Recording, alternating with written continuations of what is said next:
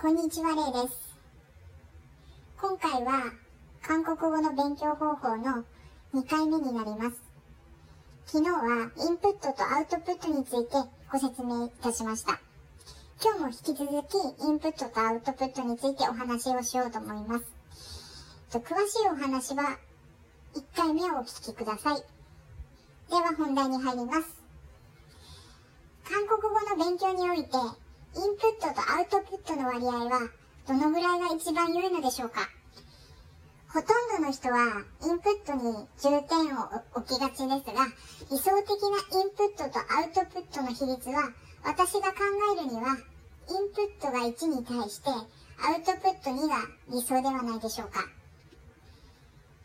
韓国語が早く上達する人は何でもすぐに真似をするのがうまいという特徴があります。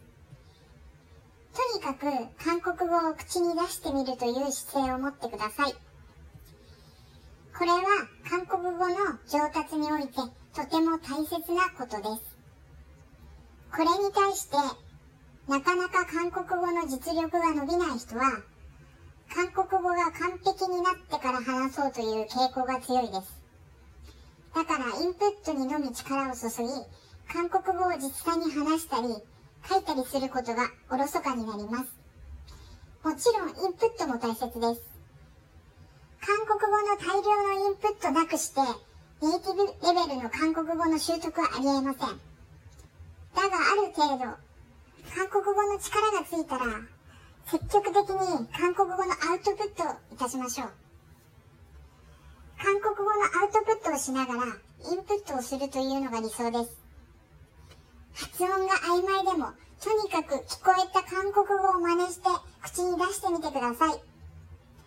そのトレーニングを繰り返すことで、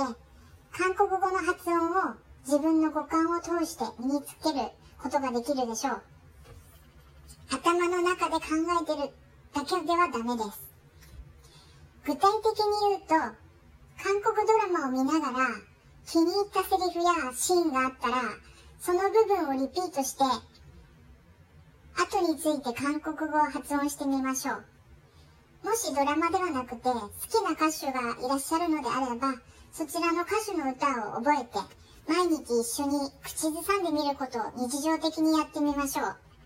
イメージで言うと、その韓国語の意味はわからなくても、